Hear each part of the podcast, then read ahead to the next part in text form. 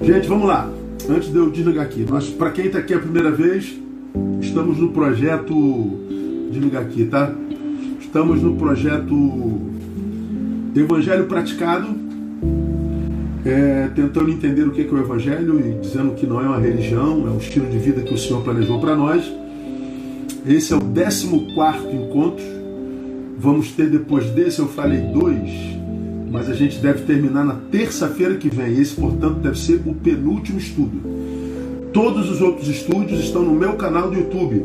Então, para você que não acompanhou os 13 outros, eu sugiro que você vá lá, porque eu tenho certeza que você não ouviu isso nunca, igreja nenhuma que você ouve aqui, você nunca ouviu igreja nenhuma e dificilmente ouvirá. E é para tua edificação, eu te garanto. Ah, esse é o estudo 14. Quando termina aqui às 11, esse estudo vai direto para o canal, ele não fica no IGTV do meu, do meu Instagram, tá bom? Então ele vai para o canal do YouTube. Então aparece lá é, o Evangelho Praticado, se inscreva no canal e você assista, assiste lá. Você pode também depois ouvir em podcast, você pode ouvir no, no, no Deezer, no Spotify, tudo que é meu tá lá nesses canais onde a gente tem acesso à informação e tudo mais. Então, como eu estou dizendo, nós estamos no 14 encontro, é, pormenorizando, né, é, é, demonstrando o que é o Evangelho na prática que na verdade nada tem a ver com religião, com, com falso moralismo, com comportamentalismo. O Evangelho é vida praticada. Então hoje eu vou levá-los a um versículo que nós já lemos na semana passada. Ah, deixa eu passar aqui. Na semana passada, no 13 terceiro tópico, o que, que nós estudamos? Nós estudamos que o sacrifício no Evangelho deve ser somente do que Deus pede. Então no Evangelho não tem sacrifício, a não ser aqueles registrados na Bíblia Sagrada. ok? A igreja evangélica impõe um monte de, de, de, de, de comportamentos, de esforço, de, de busca para alcançar a bênção, mas na Bíblia não tem isso. Mostramos na semana passada que a Bíblia fala de sacrifícios, de oferendas, e são os únicos que depois do sacrifício de Jesus, que foi o último, o derradeiro, o final, os únicos sacrifícios que cabem é, são aqueles que estão registrados na Bíblia, que nós falamos na semana passada. Hoje, nesse, nesse próximo capítulo, eu vou ler um versículo que eu li na semana passada, que está entre os sacrifícios que agradam a Deus, que está no versículo 16 mas não vos esqueçais de fazer o bem e de repartir com os outros, porque com tais sacrifícios Deus se agrada. Então nós falamos que um dos sacrifícios que agrada a Deus é o sacrifício de fazer o bem e de repartir. E o que, que nós falamos na semana passada? Pô, fazer o bem é um sacrifício? É, ah, vai chegar um tempo que fazer o bem é um sacrifício. Nós falamos naquele, na, na terça-feira passada. Por que, que é um sacrifício? Primeiro, que a gente vive no mundo caído, que jaz no maligno. Então, o que prevalece é a cultura do mal. O que prevalece é a cultura da indiferença. O que prevalece é o se dar bem o tempo todo. O que prevalece é, é pensar em si mesmo, buscar seu próprio interesse. Então, aquele que é do bem, aquele que não é só do discurso do bem, mas aquele que pratica o bem, aquele que trata bem, aquele que é solidário, aquele que é da generosidade, ou seja, aquele que não foi contaminado pela cultura da indiferença, do ensimesmamento, do hedonismo, aquele que se manteve íntegro na sua identidade espiritual, porque ele é do bem, porque ele é filho do Deus bom, esse camarada ele vai se sentir muitas vezes muito sozinho. Você vai tentar arrumar um grupo para fazer um trabalho de solidariedade, uma dificuldade danada. É mais fácil achar muitas vezes fora da igreja do que dentro da igreja. Porque dentro da igreja, a maioria dos evangélicos estão viciados em cantar, cantar, cantar, cantar, cantar, cantar, cantar. E eu não estou falando, pelo amor de Deus, que cantar não é errado. Não é errado. Eu canto, eu sou músico, minha esposa é ministra de louvor, eu, eu toco instrumento, eu amo cantar. Só que o evangelho não é só cantar. Então, quando a gente fala em adoração, a gente só fala em canção. Então, uma das marcas mais proeminentes dos evangélicos é canção. Legal, é, é bacana a canção. Mas o evangelho não pode se resumir em ir ao templo, cantar três músicas e voltar para casa. Ir ao templo e cantar dez músicas e voltar para casa. Porque se for para cantar dez músicas, a gente canta em casa. Não precisa ir lá. Então, ele, ele espera que a gente é, produza alguns sacrifícios, pratique alguns sacrifícios. Cantar não é sacrifício nenhum. Ainda mais para nós brasileiros, nós vivemos cantando debaixo do chuveiro, no trânsito, esperando alguma coisa. Se, se dois pauzinhos estiver na nossa mão, é, daqui a pouco a gente está batendo no outro e o pezinho está batendo também. Nós, nós temos sangue musicalizado. Então cantar é nosso prazer, mas não é sacrifício. Quando nós falamos do sacrifício de louvor na terça-feira passada, falamos que o sacrifício de louvor, portanto, não é canção, não é cantar, nem é o cantor. É aquele que, fazendo bem, extrai o melhor do seu irmão, do seu próximo. Falamos sobre isso lá, rodou a beça aí nas redes na terça-feira passada. Então, é, o sacrifício aqui exigido é de fazer o bem, o que não seria fácil por causa da cultura do mal, por causa da minoria que permaneceria fazendo bem, todo mundo se retiraria para si, porque o amor seria esfriado por causa da iniquidade. E terceiro, porque, como diz Paulo, o amor cansa. Quando ele diz lá, não vos canseis de fazer o bem. Né? Fazer o bem cansa. Então, eu acredito que à medida que nós vamos nos aproximando do fim, a gente vai ver muito menos prática do bem e muito discurso do bem. Para mim, está aí a prova cabal, esse bendito politicamente correto, que é a hipocrisia do ano aliás, a hipocrisia da história. Nada mais hipócrita do que o politicamente correto. Nunca fomos tão politicamente corretos e nunca fomos tão promíscuos, tão injustos, partidarizados, nunca fomos tão vítimas da, da, da, da, da teoria da tesoura, né? estamos divididos, pretos e brancos, crentes incrédulos, machistas e feministas, direita e esquerda. Ah, nós, é a teoria das cordas, da, das, da tesoura. Nós estamos divididos em duas alas, estamos brigados, a gente não tem possibilidade de comunhão porque a gente não dialoga. Nós nunca chegaremos a um denominador comum. Tese e antítese sem possibilidade de síntese. E nunca o discurso do politicamente correto foi tão intenso tão intenso. A gente está mudando a, a, até a língua, nego está querendo mudar por causa do politicamente correto. Músicas a gente não pode cantar mais por causa do politicamente correto. A gente não pode dizer algumas palavras por causa do politicamente correto. Mas nós nunca fomos tão corruptos, tão perversos, tão apedrejadores, tão invasivos, tão ruins. Então é um discurso, outra prática. Então, permanecer fazendo bem seria um esforço, porque nós chegaríamos num tempo tão ruim que a gente ia querer matar alguém, que a gente ia querer socar alguém, que a gente ia querer quebrar alguém no meio.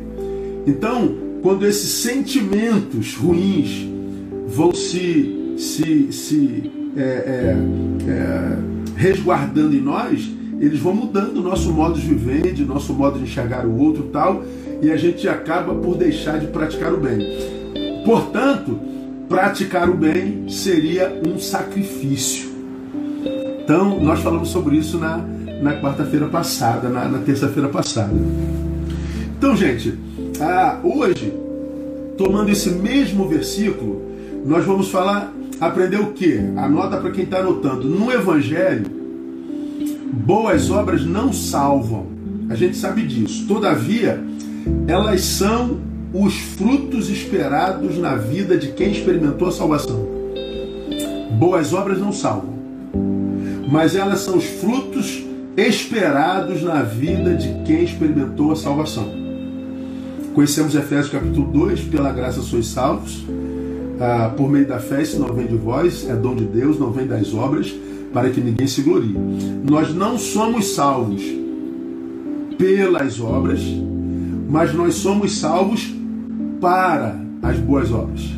Ok? Nós não somos salvos pelas boas obras, mas nós somos salvos para as boas obras. Jesus, Jesus quem diz, para que vejam ah, as vossas obras e glorifiquem a vosso Pai que está nos céus, para que vejam as suas boas obras e glorifiquem a vosso Pai que está nos céus. Então, a gente vai ficar aqui hoje, guarda isso. No Evangelho, boas obras não salvam, todavia elas são os frutos esperados na vida de quem experimentou a salvação. E para os salvos, o texto está dizendo que a gente tem que ofertar ao Senhor o nosso sacrifício de boas obras, de fazer o bem. Não vos esqueçais de fazer o bem, porque com tais sacrifícios Deus se agrada. Aí, eu queria levá-los agora para Mateus capítulo 25, versículos de 14 a 30. Nós vamos falar hoje sobre a parábola dos talentos, que tem a ver com produção, reprodução de talentos e o enterrar de talentos. De gente que recebeu um bem, reproduziu bem, e de gente que recebeu um bem e enterrou o bem que recebeu. Vamos falar daqueles que são o canal da bênção e aqueles que são só os destinatários da bênção, mas numa outra perspectiva. Mateus 25, de 14 a 30, vai exemplificar esse negócio do bem que eu estou falando para vocês. Deixa eu achar aqui, Mateus 25.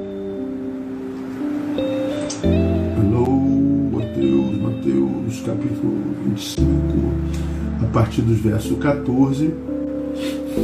Diz assim, ó, o investimento dos talentos. Jesus contando a parábola, tá?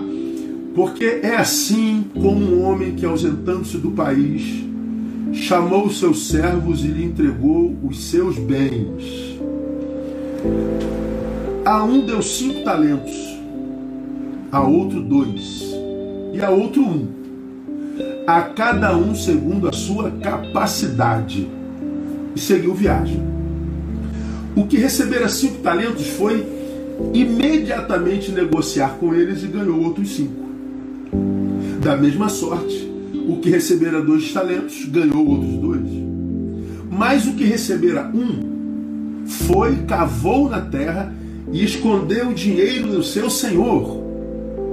Ora, depois de muito tempo veio o senhor daqueles servos e fez conta com eles. Então, chegando o que recebera cinco talentos, apresentou-lhe outros cinco talentos, dizendo: Senhor, entregaste-me cinco talentos, eis outros cinco que ganhei. Disse-lhe o seu senhor: Muito bem, servo bom e fiel. Sobre o pouco foste fiel, sobre o muito te colocarei. Entra no gozo do teu senhor.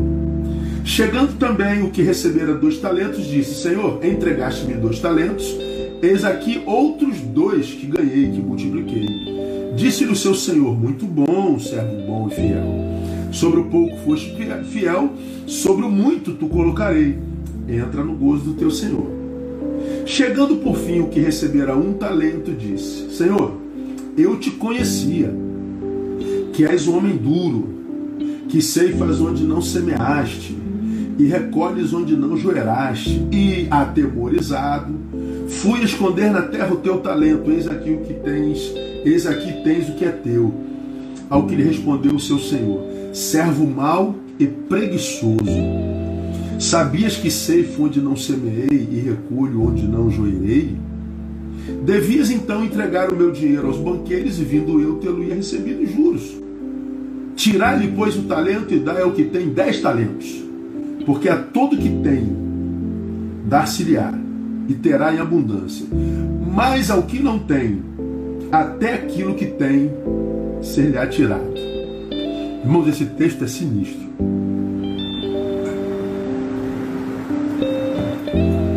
O texto fala da gestão dos nossos talentos, da gestão dos nossos dons. O texto fala da gestão das nossas possibilidades, ou seja, do que me é possível realizar dos talentos. O texto fala das capacidades que Deus nos deu, que a vida nos deu, e do que nós fazemos com essas capacidades, o que, que nós fazemos com esses talentos.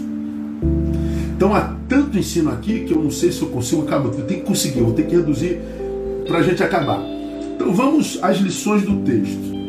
Primeiro vamos, vamos entender. Um talento era uma, era uma moeda de medida daquela época. Um talento grego, por exemplo, ele equivalia a, um, a 26 quilos. Então me dá aí um talento disso. Ele está dizendo, me dá 26 quilos disso. Mas também tinha o talento romano. O talento romano equivalia a 32,3 quilos, 32 quilos e 300 gramas. Então quando ele dizia me dá um talento de, ele está dizendo me dá 32 quilos e 300 gramas de. Esse talento, ele podia ser de prata, ele poderia ser um talento de ouro e poderia ser talento de grãos. Então poderia chegar no mercado ah, grego e falar, eu quero um, um talento de, de feijão. Ele está dizendo, eu quero uma saca de 26 quilos. Eu poderia chegar no mercado romano e dizer, eu quero um talento de, de arroz. Eu queria uma saca de 32 quilos e 300. Entende? Então, o peso, o, o, o, talento era uma medida, era um, um, uma medida. Um talento também, só para a gente situar, tá? É, é, era salário. Quantos talentos você recebe de prata por mês? Quantos talentos de ouro você recebe por mês? Né? Então, um talento era salário. Portanto, 16, uh, um talento é, é, de prata uh, equivalia a 6 mil denários. Perdão, pulei, tá? Então, o talento ele poderia ser de prata, de ouro de grãos. Um talento de prata equivalia a 6 mil denários, que era a moeda de então. Um denário, preste atenção que eu vou lhe falar, um denário era o salário diário de um trabalhador romano. Então, quanto que um, um trabalhador romano ganhava por dia? Um denário por dia. Quanto valia um talento de prata? Seis mil denários. Portanto, um talento, que foi o que o patrão deu para cada um, deu um talento para um, dois talentos para outro, cinco talentos para outro. Um talento de prata que foi dado equivalia a seis mil denários. Portanto, o salário de quase 16 anos e meio. O homem que ganhou um talento, ele ganhou equivalente a um salário de 16 anos. O que ganhou dois talentos, ele ganhou o salário de 32 anos. O que ganhou cinco talentos, multiplica por cinco.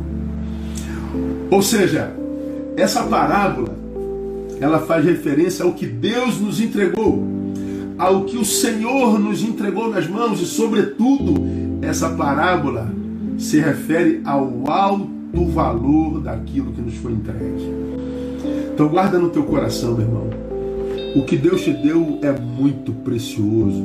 Os talentos que você tem, sendo você detentor deles ou não, são muito preciosos. Portanto, quando eu enterro meu talento, quando eu abro mão de multiplicá-los, quando eu abro mão de fazer o bem com eles, quando eu abro mão de edificar com eles, quando eu abro mão de acolher, de curar, quando eu abro mão, por alguma razão, de praticar o meu talento, de afinar o meu talento, de multiplicar o meu talento, eu estou cometendo uma falta grave. É disso que esse texto está falando. Cara, é muito sério. Eu vejo, eu vejo muita gente reclamando da vida. Muita gente, muita gente.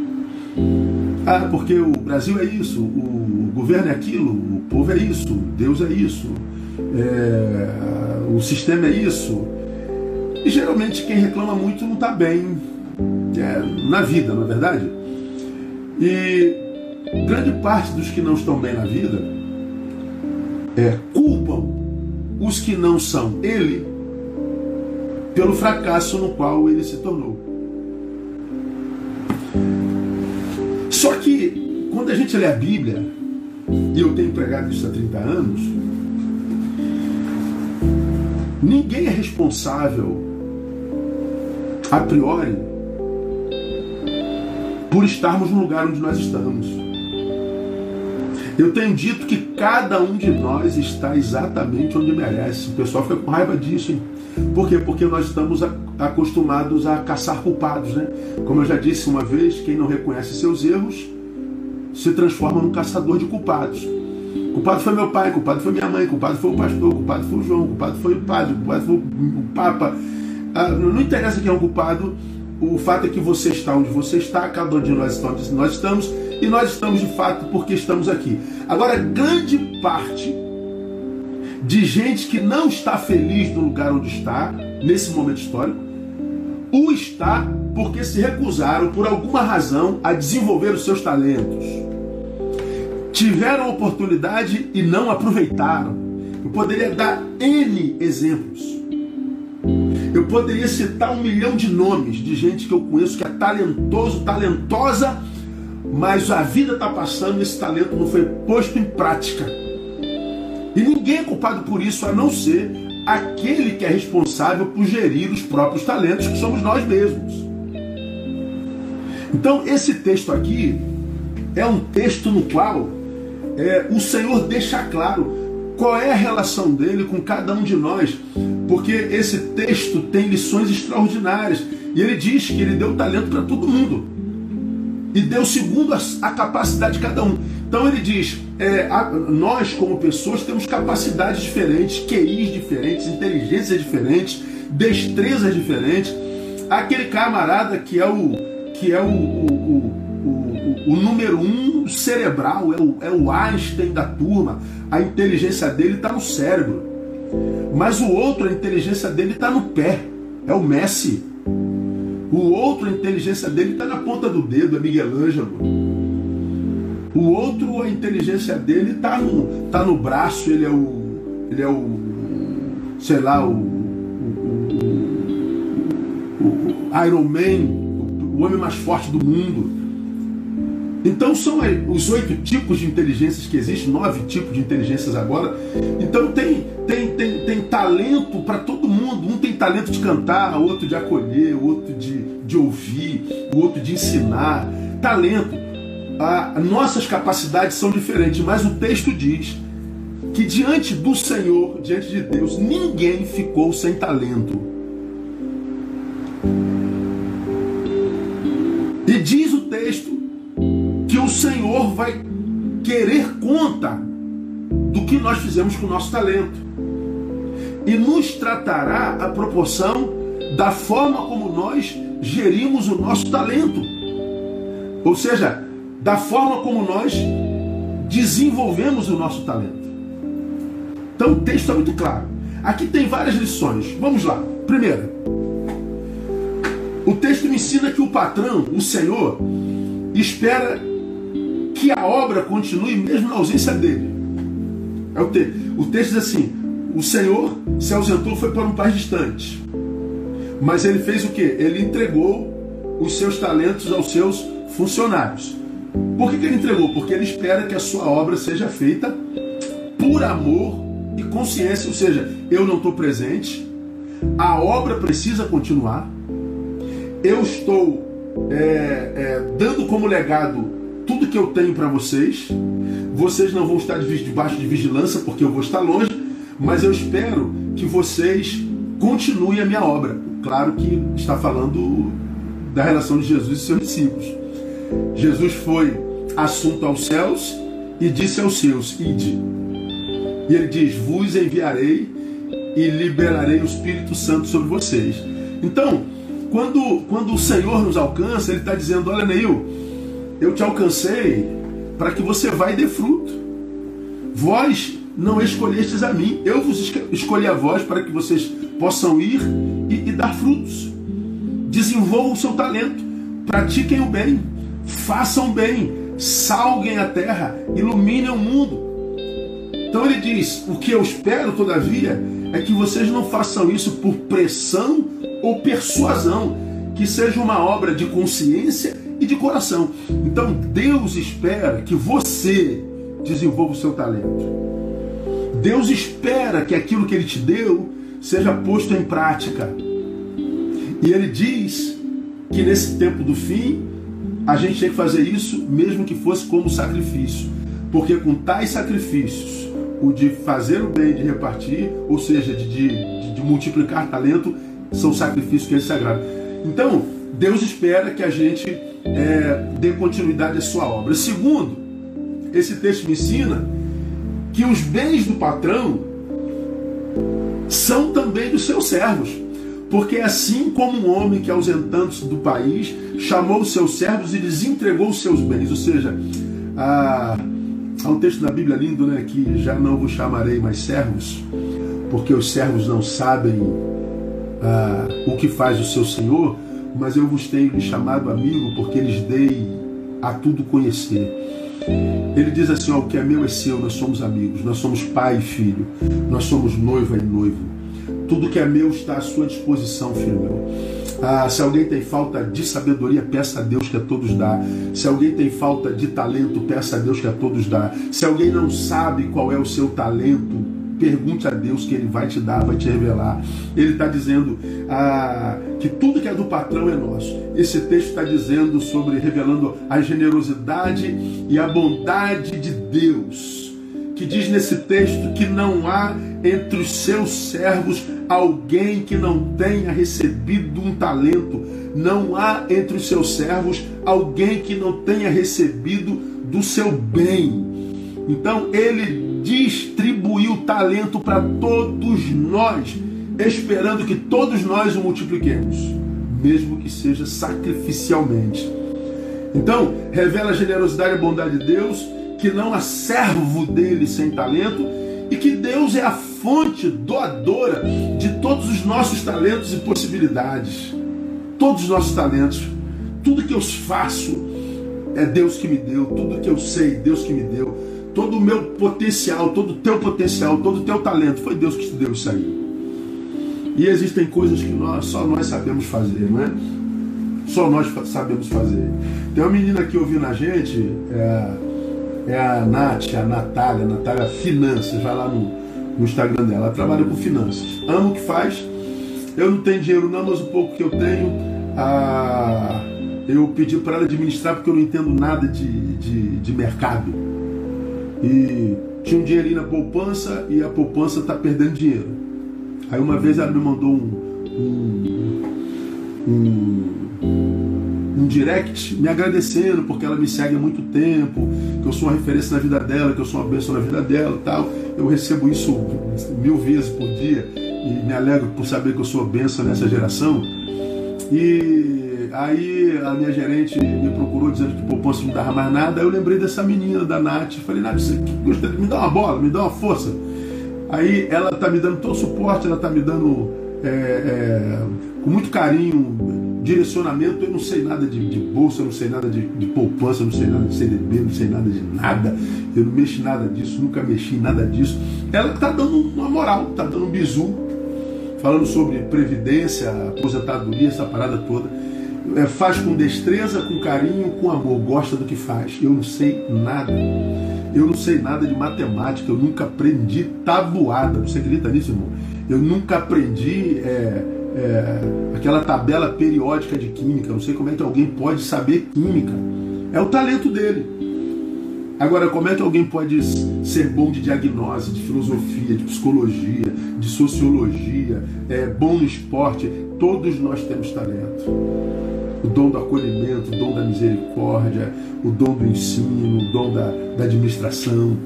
Seja qual for, Deus nos deu e espera que a gente multiplique. Terceira lição: os bens do patrão são de natureza comunitária. O texto diz que o patrão chamou todos os servos. Ele chamou a todos os que estavam trabalhando juntos ele chamou aqueles que estavam na coletividade, na comunhão. Ele não fez acepção de filhos nem de servos. Todos os que estavam receberam talento. Todos os que estavam eram vistos pelo Senhor como alguém capaz. Claro que um, na visão do Senhor, era capaz de gerir um talento, 16 anos e meio, que não era pouco e o outro era capaz de gerir cinco talentos. Ah, eu quero, eu quero cinco. Não, você ainda não está sabendo gerir um ainda. Multiplica um que você chega no cinco. Faz bem o que você faz.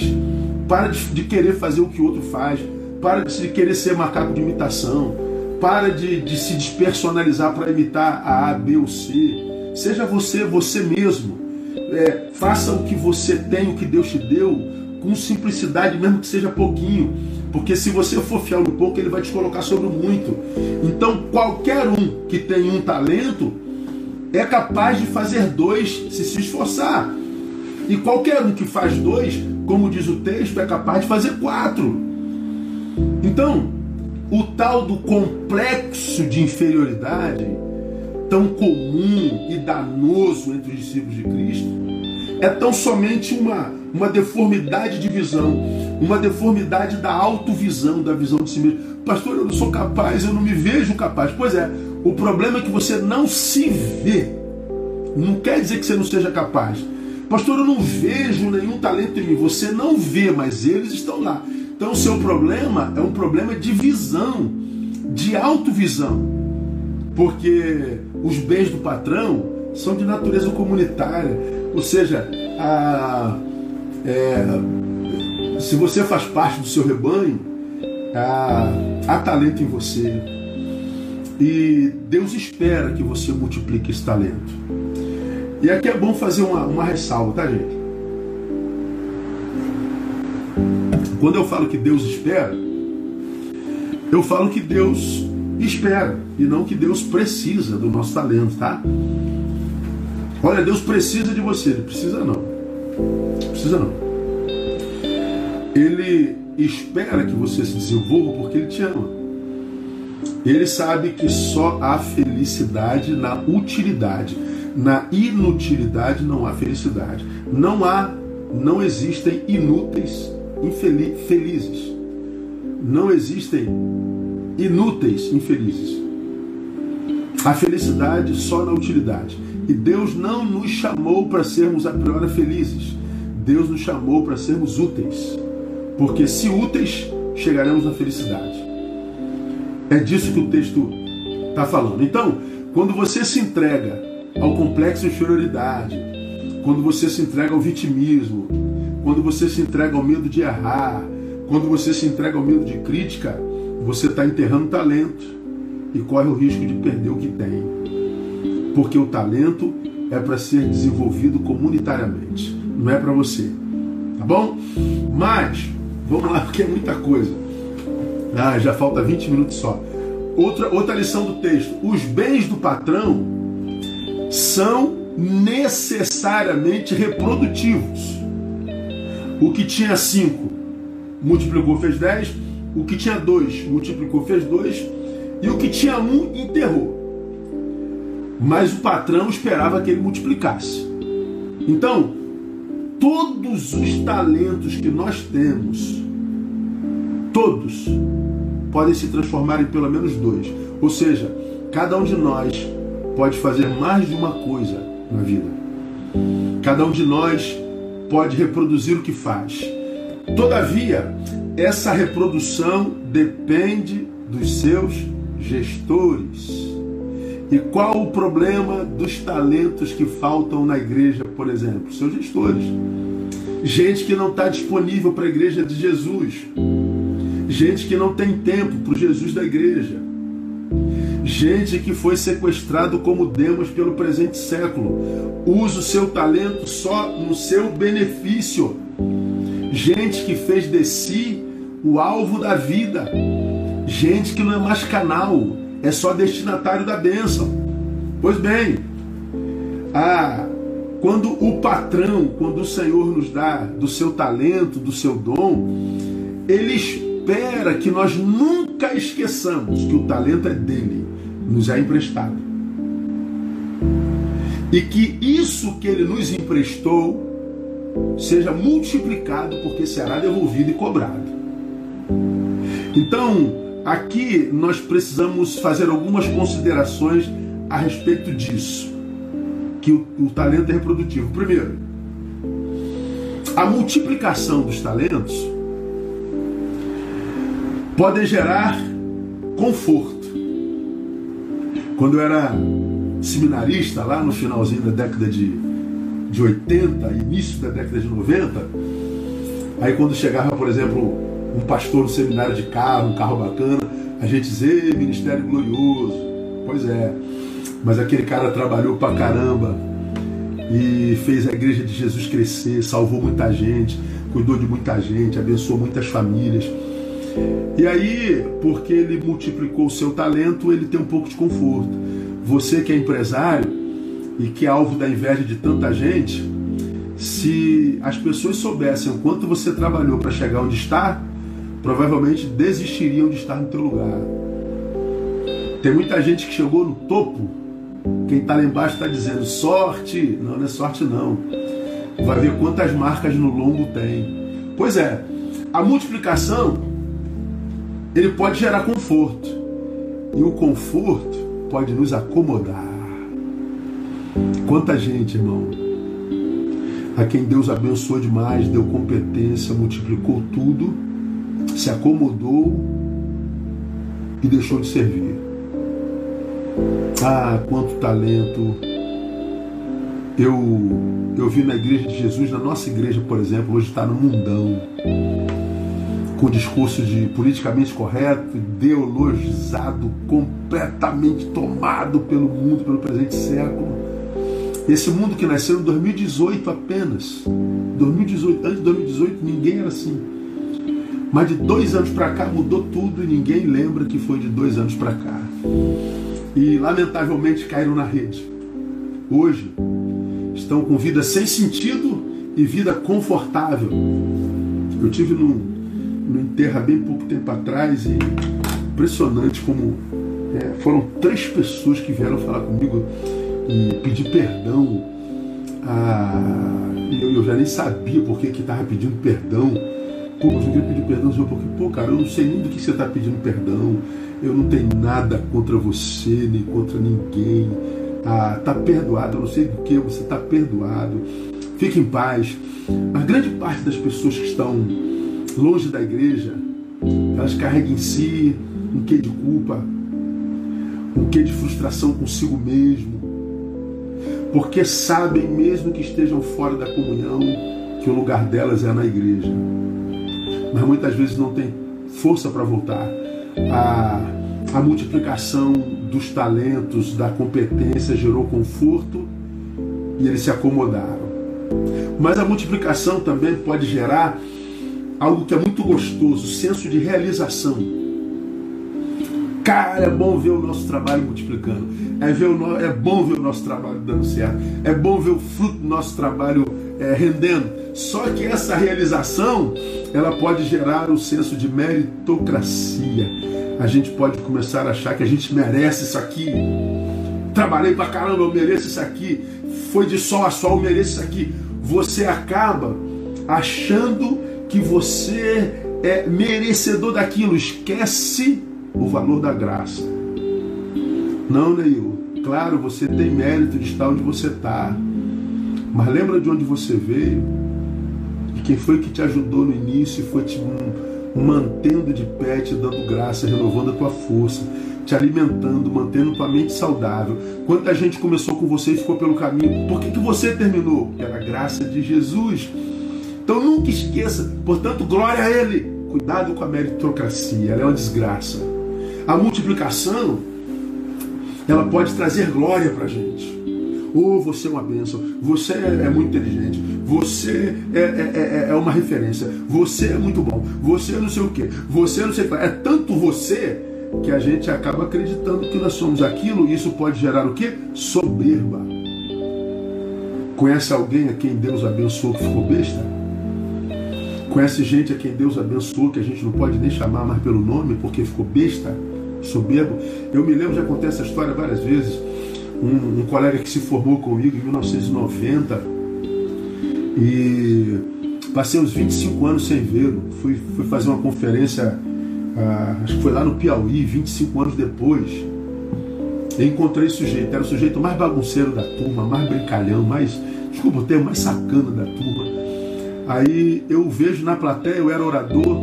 Cara, quando acabou, eu fui lá embaixo falar com ele. Aí, meu, vamos imaginar que o nome dele seja João. E não é, é outro nome, né? Eu falei, ei, João, meu brother, quantos anos, irmão, que eu não te vejo? Pô, ele, ele se retrai um pouquinho e diz assim, pô, João não, nenhum. Pastor João. Ah!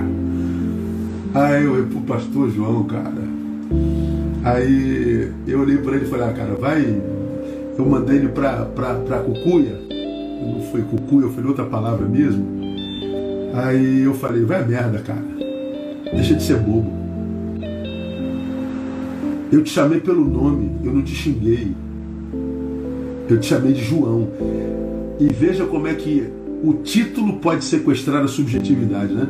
Eu te chamei de João e você acha que eu não posso chamar, que eu tenho que chamar de pastor. Eu não xinguei você disso ou daquilo. Você vê, o teu nome se torna menor do que o teu título. E mais, você me chamou de Neil. Pô, João não, Neil. Pastor João, deixa de ser bobo, deixa de ser idiota.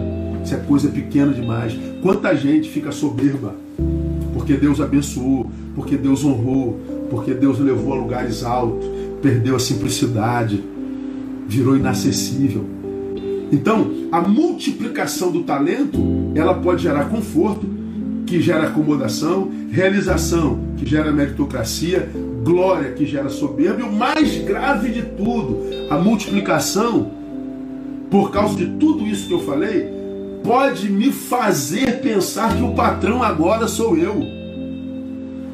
Porque olha só, eu cresci a beça, eu estou confortável. Eu cresci a beça e estou me sentindo realizado. Eu cresci a beça e estou sendo glorificado. Ah, o dono agora sou eu. Pois é, quando você imagina que você é o dono, que você é a cereja do bolo, você caiu na maior de todas as desgraças.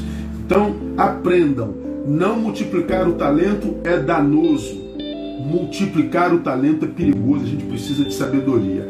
E eu tenho dito que o que destrói o servo não é o cansaço do serviço, nem muito menos a, a oposição que esse servo encontra no caminho. Você sabe o que, é que destrói o servo? O que destrói o servo é achar que a recompensa, ou seja, a colheita, é mais preciosa do que o privilégio de semear. Não é não, irmão? Semear é mais precioso do que colher. Porque a Bíblia diz que Deus dá semente ao que semeia. Ou seja, se eu semeio, Deus está me vendo. E Ele me dá semente, Ele me supre. Então, o semeador recebe a semente de Deus. O que colhe, colhe o fruto do que ele plantou.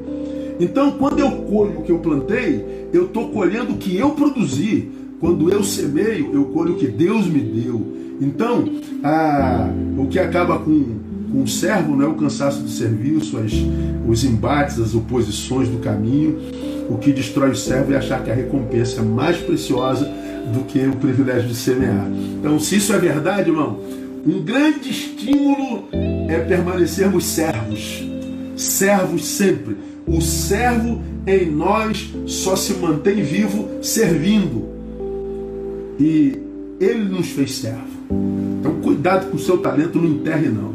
Vamos mais, tem mais lições, nós temos 12 minutos. Os bens do patrão só sobrevivem se expostos.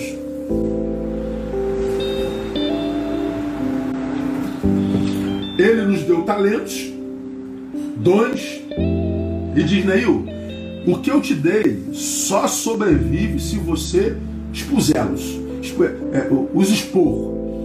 Só sobrevivem se forem expostos. Ou seja, os meus talentos são meus, mas não para mim. Os seus talentos são teus, mas não para você. Ele só encontra sentido quando ele sai de nós. É, se o meu talento é, se eu sou professor, encontro sentido no aluno, se eu sou pastor, encontro sentido no, no, no, no na ovelha, se eu sou motorista, eu, eu dirijo para o passageiro. Ah, é assim. Quem escolheu, portanto, viver para si, não precisa dos talentos do patrão. Quem resolveu não servir, quem resolveu se retirar indiferentemente, quem resolveu se entregar ao egoísmo, quem resolveu não mais fazer o bem, porque está muito difícil fazer o bem num tempo como o nosso, E para você fazer o bem, irmão, você tem que. Você, meu irmão, ainda mais num país como o nosso, que só tem corrupto, que só tem pulha, que só tem salafrário, você vai fazer o bem, você é, é, é perseguido pelo governo municipal, governo federal, governo estadual, você é perseguido por, por fiscais que, que inventam problema para você é, pagar propina. É, a, a, a, por isso acho que grande parte das igrejas não fazem nada, porque dá trabalho. Eu sei porque a minha igreja faz muito. Mas eu tenho consciência que os bens do patrão só sobrevivem se expostos. O que Deus me deu só sobrevive se eu ponho para fora. Então você quer, irmão, ressignificar a sua vida? Você quer viver uma vida que vale a pena? Você quer ter um, uma vida da qual você se orgulhe, que te dê alegria de pular da cama de manhã cedo? Tem que expor os seus talentos. Tem que sair daí, desse comodismo, desse coitadismo, dessa autopreservação e botar a cara no mundo. Aí, vamos à sexta lição. Já vamos terminar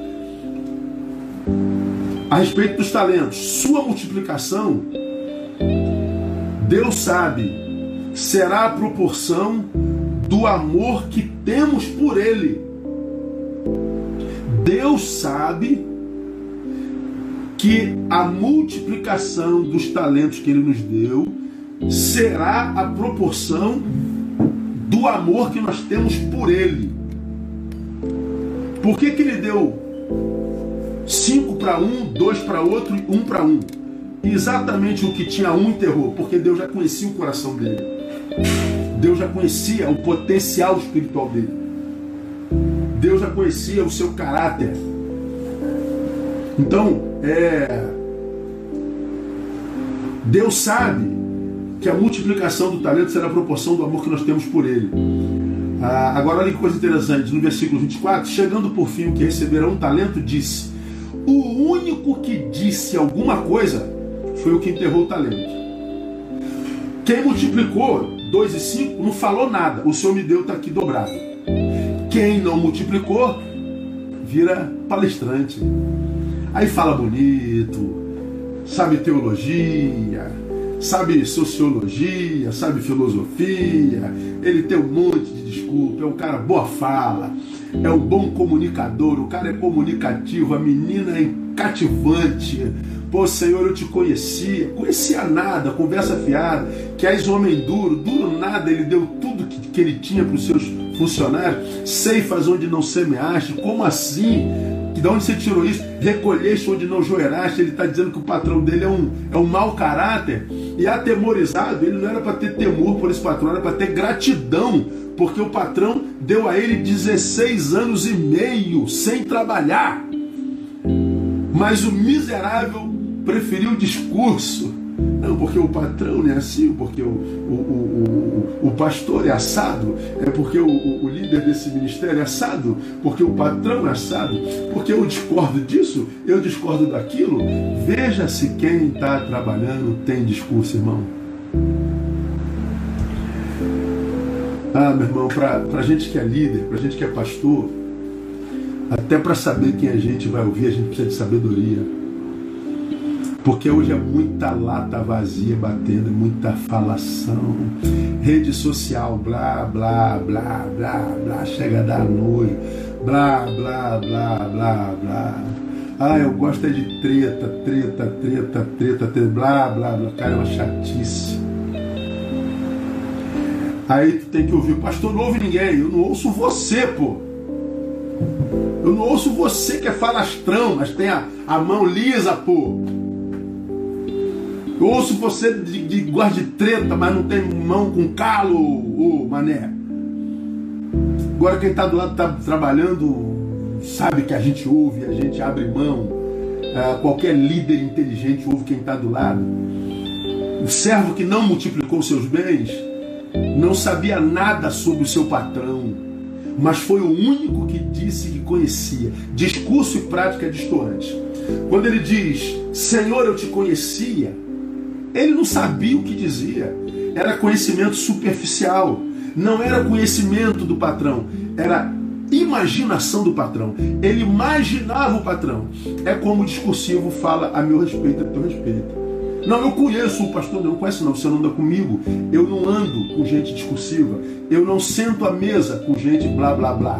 Então não existe na minha vida, por exemplo, nenhum blá blá blá que me conheça. Você só me imagina. Claro desse jeito. Então, aquele patrão, aquele menino que enterrou, ele tinha uma visão completamente equivocada do patrão. E por causa dessa visão equivocada, tinha também uma visão equivocada a respeito dos talentos que lhe foi confiado. Ele enterrou os seus talentos dele. Daqui vem a razão de tantos enterradores de talento. Quanta gente talentosa, irmão, quanta gente talentosa que enterraram esse talento, a vida está passando e enterraram. É como diz Rubens Alves, para a gente caminhar para o final. Rubens Alves diz assim: somos assim. Sonhamos o voo, mas tememos as alturas. Para voar, é preciso amar o vazio. Porque o voo só acontece se houver o vazio.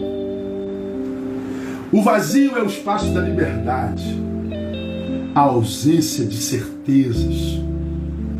Os homens querem voar, mas temem o vazio. Não podem viver sem certezas.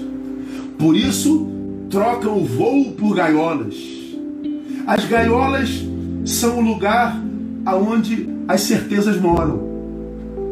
É um engano pensar que os homens seriam livres se pudessem. Que eles não são livres porque um estranho os engaiolou é um engano. É um engano achar que se as portas das gaiolas estivessem abertas, eles voariam. Não. A verdade é o oposto. Os homens preferem as gaiolas ao voo. São eles mesmos que constroem as gaiolas onde passarão as suas vidas. Eu diria, onde enterraram seus talentos eles tinham medo de voar. Uma das metodologias que eu uso para confiar alguém no ministério da minha igreja é o lugar que Deus tem na vida dessa pessoa. Nem todos os que servem em Betânia são os mais competentes para aquela área. Temos gente sentada no banco muito mais competente. Mas todas as gentes que servem de liderança, pelo menos na minha igreja, que eu pus lá, eu não pus só porque era competente, mas por causa do lugar que Deus tinha na vida deles. Não basta talento, boa vontade disponibilidade. Precisa amar o Senhor, porque é só através do amor que a gente multiplica talentos. Porque se não amar o Senhor, mesmo sendo dele, os talentos são enterrados e ele vira um verborrágico. Vamos terminar? Sétimo Ensinamento. Ah, o uso que fazemos dos bens que o patrão nos confiou é que determinará a recompensa que receberemos dele. Como que você usou seu talento? É daí que vem sua recompensa. Servo bom e fiel, sobre o pouco foste fiel, sobre o muito te colocarei, ou tirai-lhe, pois, o talento e dai a quem tem dez talentos. A recompensa não é porque produzimos mais, é sobretudo porque nos recusamos a continuar os mesmos vencemos a acomodação. Vamos terminar. A hora de utilizar os bens que recebemos é sempre aquela que chamamos de agora. A hora de usar o talento é agora. O que recebera cinco talentos foi imediatamente negociar com eles. Quem espera por algo, por alguém para fazer uso de seus talentos, está na verdade enterrando-os a quem espere se formar, a quem espere casar, a quem espere ganhar dinheiro, a quem espere pessoas para ajudar, a gente que, que espera que a igreja reconheça o fato dele ter tal talento, a gente que prefere ventos favoráveis. Se você está nesse grupo de esperando alguma coisa para servir, você corre um sério risco de perder o que tem. Você corre um sério risco de perder o sabor de viver porque a vida encontra sentido na utilidade, no desenvolvimento dos talentos. Nós não fomos chamados por Deus para sermos felizes, nós fomos chamados por Deus para sermos úteis. E chegou o tempo em que fazer o bem virou um sacrifício. E no Evangelho, o único sacrifício que cabe são aqueles que a Bíblia nos ensina, nos aponta, e este é um deles. E Deus espera que nós façamos esse tipo de sacrifício, façamos o bem, que nós aliviemos as cargas uns dos outros, que nós, depois de nos encontrarmos com alguém, esse alguém saia muito melhor depois desse encontro. Que esse alguém que se encontra com a gente se encontre consigo e com a sua melhor versão. E que por causa disso tenha vontade de se encontrar de novo e sempre. Como são raros essas pessoas. Deus abençoe vocês, meus amados irmãos. Boa noite, já são 23 horas e 1 minuto. Na próxima terça-feira nós voltamos para o nosso último encontro. Eu aguardo vocês com muito carinho e com o que de ansiedade. Tenha uma boa noite, um ótimo final de semana. A gente se vê por aí. Beijo!